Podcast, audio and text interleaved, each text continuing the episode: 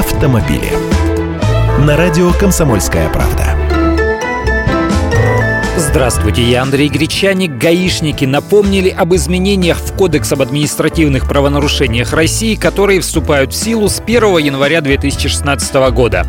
Они предусматривают возможность уплаты административного штрафа в размере половины суммы наложенного штрафа, если уплата производится в течение 20 дней со дня вынесения постановления об административном правонарушении.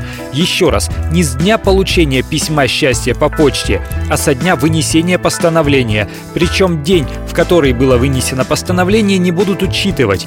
А на 21 день скидка уже сгорает, оплачивать придется в полном объеме. Получается, нужно самому подсуетиться, оформить на портале госуслуг, если вы там зарегистрированы оповещение при помощи СМС, иначе можно просто не успеть. Но не нужно бежать в банк, оплачивать штраф прямо в день вынесения постановления. СМС, которая приходит пользователю портала госуслуг, формируется в момент внесения постановления в электронную базу данных ГИС ГМП. Пока данных об этом постановлении в этой базе нет, штраф оплатить невозможно. Как правило, срок появления в базе информации о постановлении не превышает трех суток. В пришедшем сообщении будет указана дата, до которой можно оплачивать штраф в 50% размере. Днем оплаты будет считаться день внесения денег плательщикам, а не время поступления их на счет.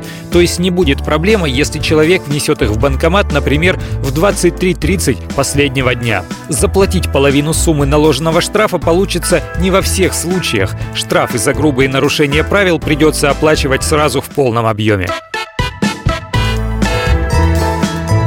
Автомобили.